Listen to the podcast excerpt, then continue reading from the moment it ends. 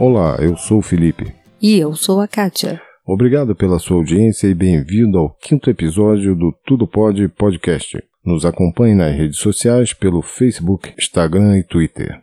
Assine o nosso canal do YouTube, Tudo Pode Podcast. Nos escute pelos principais aplicativos de podcast e, se gostar, assine o feed. E qualquer dúvida ou sugestão de pauta, nos envie um e-mail para contato@tudopode.com.br.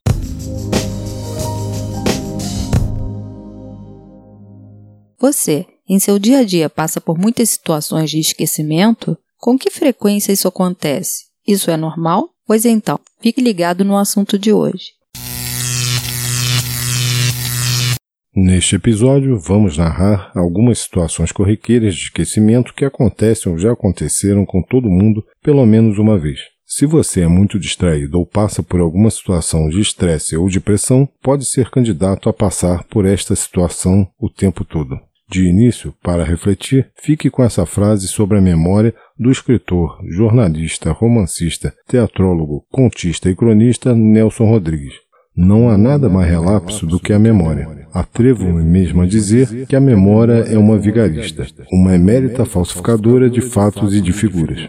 Em nossa rotina diária, principalmente quando devemos cumprir um determinado horário, temos que nos organizar ao máximo e muitas das vezes não damos conta de tudo. Esquecemos de coisas fúteis, de coisas ou hábitos que praticamos todos os dias. Como é possível? Por que isso acontece comigo?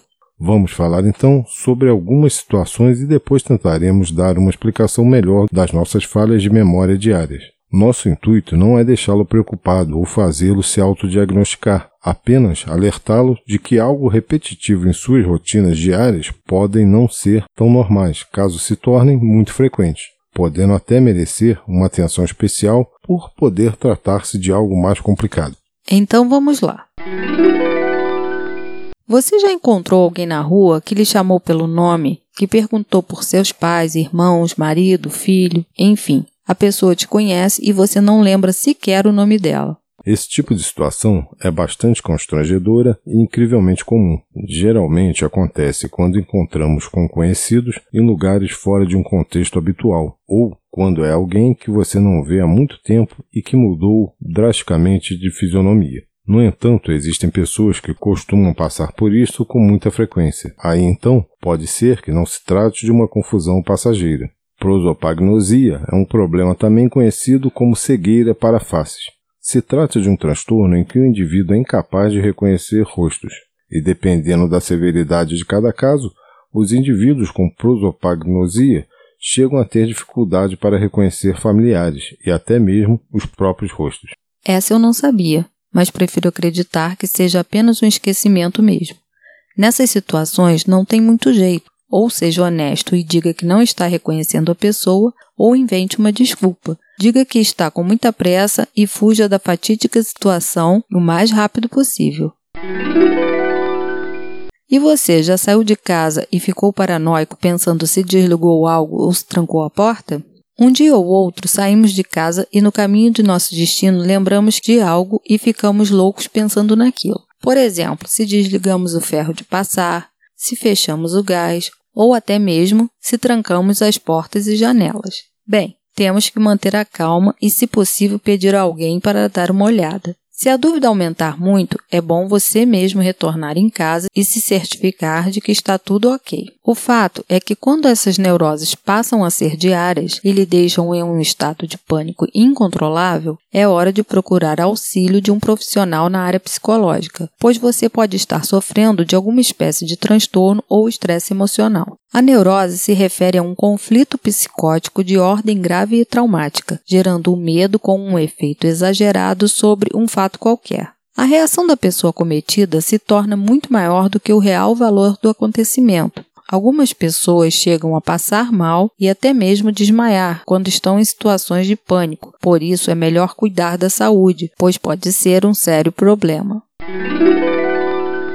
Agora lá vai mais uma pergunta. Já aconteceu de você estar empolgado contando uma história e do nada esquece o que ia falar? Isso também é bastante constrangedor, pois podem confundi-lo com um belo mentiroso e falastrão, por exemplo, daqueles que inventam histórias para se gabar. Lapsos ocasionais são normais. Às vezes, somos interrompidos ao longo de um assunto e não conseguimos retomá-lo simplesmente porque esquecemos o que estávamos falando. Acontece com todo mundo. Porém, existem casos mais complexos, como quem sofre de amnésia por doenças, como o Alzheimer. Em geral, a pessoa nem percebe que a perda da memória está constante. Felizmente, hoje se sabe que com um diagnóstico precoce é até possível estacionar ou reverter o quadro, dependendo da sua causa. Além de tudo, doenças como depressão, hipertiroidismo ou transtorno do sono também podem causar esquecimento.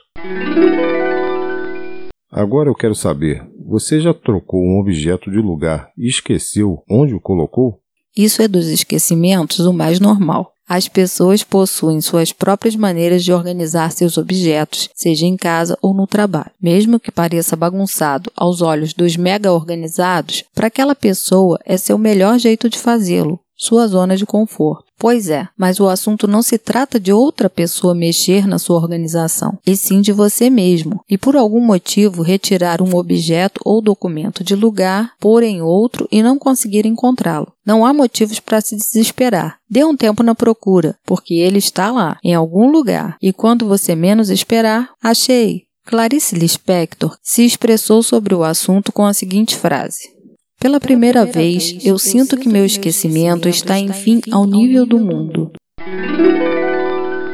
Nossas memórias são formadas por conexões entre os neurônios. Suponha que você anotou no papel um número de telefone e seu cérebro usa um grupo de neurônios para processar essa informação. Para memorizá-la, fortalece as ligações entre eles. E aí, quando você quiser se lembrar do número do telefone, ativa esses mesmos neurônios. Por que então esquecemos? Nesse processo, parte do cérebro age como se a tal informação, o número do telefone, fosse uma coisa inteiramente nova, que deve ser aprendida. E esse aprendizado acaba alterando as conexões entre os neurônios. Isso interfere com outros grupos de neurônios, que guardam outras memórias. E chegamos ao resultado. Ao se lembrar de uma coisa, você esquece outras.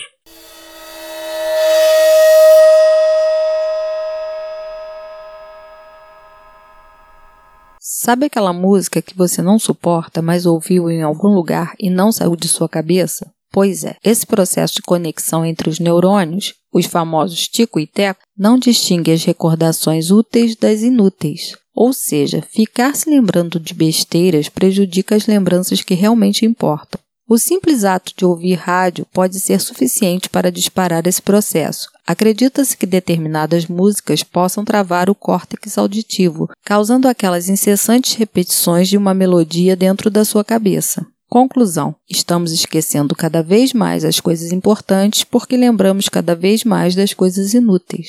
Dizia o filósofo, filólogo, crítico cultural, poeta e compositor prussiano do século XIX, Friedrich Nietzsche, a vantagem de ter uma péssima memória é divertir-se, muitas vezes com as mesmas coisas boas, como se fosse a primeira vez. Casos como demência precoce, abaixo dos 50 anos, são raríssimos e esquecimentos frequentes tendem a ser sintoma de tensão excessiva, ansiedade ou depressão. Menos de 5% dos casos de Alzheimer começa antes da terceira idade. Portanto, enquanto tudo estiver dentro da normalidade, vamos nos divertir e dar risadas com os nossos lapsos de memória. Vamos relaxar e tentar criar uma rotina anti-esquecimento, como fazer uma agenda de compromissos, uma lista de tarefas diárias, separar documentos e objetos no dia anterior e deixá-los à vista, enfim, ajude-se. Você não é a prova de esquecimento. Segundo o filósofo e teólogo espanhol Jaime Balmes, basta o esquecimento de uma única circunstância para nos levar ao erro.